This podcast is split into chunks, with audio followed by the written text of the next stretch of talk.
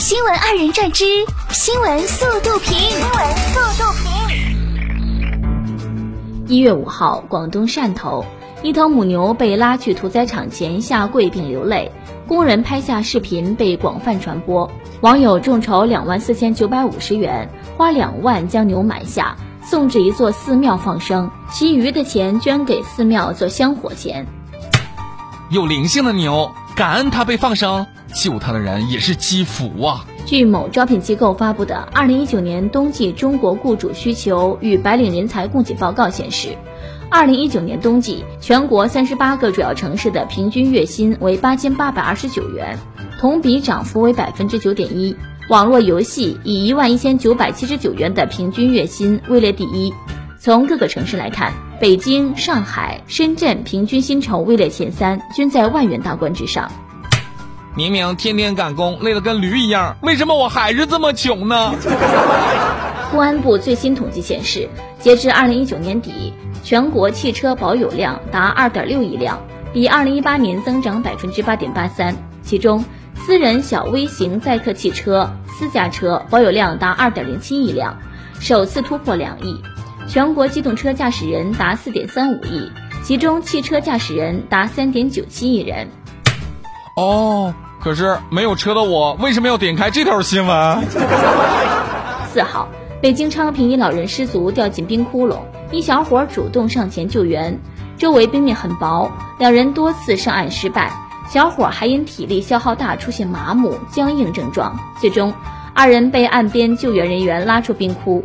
这位青年未留姓名便离开。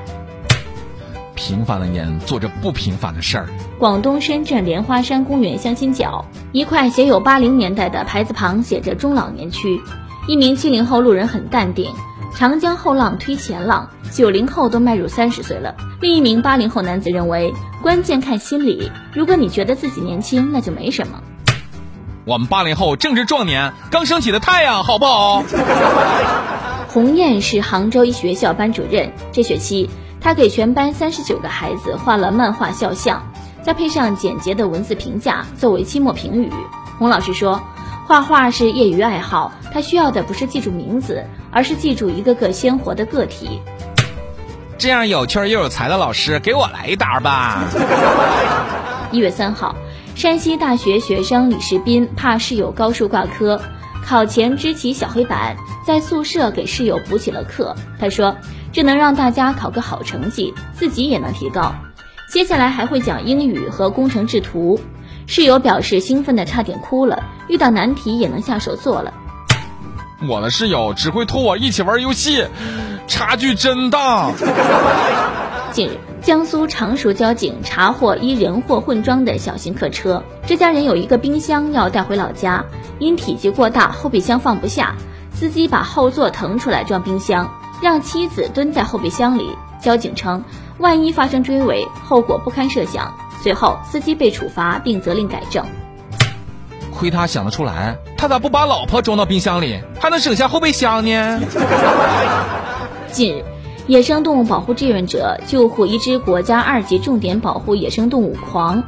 这只狂在低空飞行中撞到了建筑物，受伤而坠落。救护人员推断，近期青岛气温骤降，湿地冰封致其食物链减少，飞行能力下降。经救治，已经放飞大自然。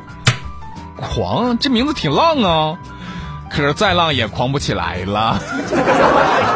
澳大利亚环境部门将派出多架直升机射死约一万只骆驼，为期五天，因为它们总是喝水。相关人员表示。骆驼给当地社区造成了麻烦，闷热的环境已经让我们感到很不舒服了。骆驼还撞倒居民家的篱笆，从空调中找水喝。另外，温室气体排放也成为屠杀骆驼的原因。咋回事？长得可爱好看的就知道保护，骆驼喝点水就得被杀啊？啥逻辑啊？只怪他们不是国宝，喝水也中枪啊！